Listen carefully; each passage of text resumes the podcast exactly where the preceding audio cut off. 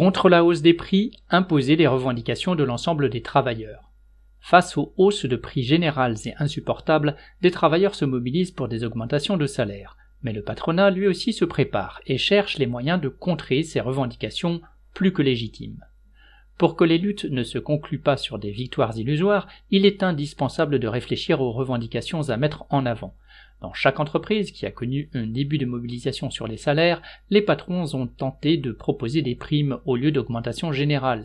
Ils savent qu'ils ont le pouvoir de manipuler les primes, de les rendre aléatoires et qu'elles ne comptent généralement pas pour la retraite.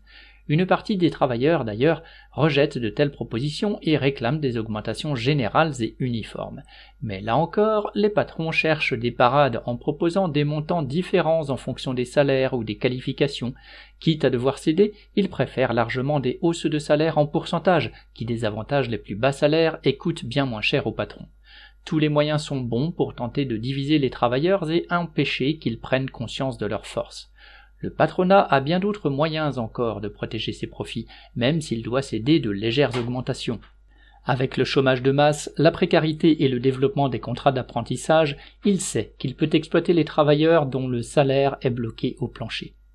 Pour enrayer la possibilité d'une montée de colère due à l'inflation, les patrons parlent actuellement de rouvrir des négociations salariales avec les syndicats. Dans ces négociations, ils pourraient, avec la complicité de ceux-ci, faire miroiter des améliorations en discutant des grilles de qualification et autres miroirs aux alouettes pour les travailleurs. En dernier recours, le patronat sait qu'il a le pouvoir d'agir sur les prix, de se servir de l'arme de l'inflation pour annuler les effets des augmentations de salaire qu'il se verrait contraint d'accepter. Il mène la guerre en permanence aux travailleurs et, face à la contestation sur les salaires, il a déjà prévu des parades, des voies en impasse, des mensonges. Il a une politique contre la classe ouvrière. En face, celle-ci doit impérativement en avoir une aussi.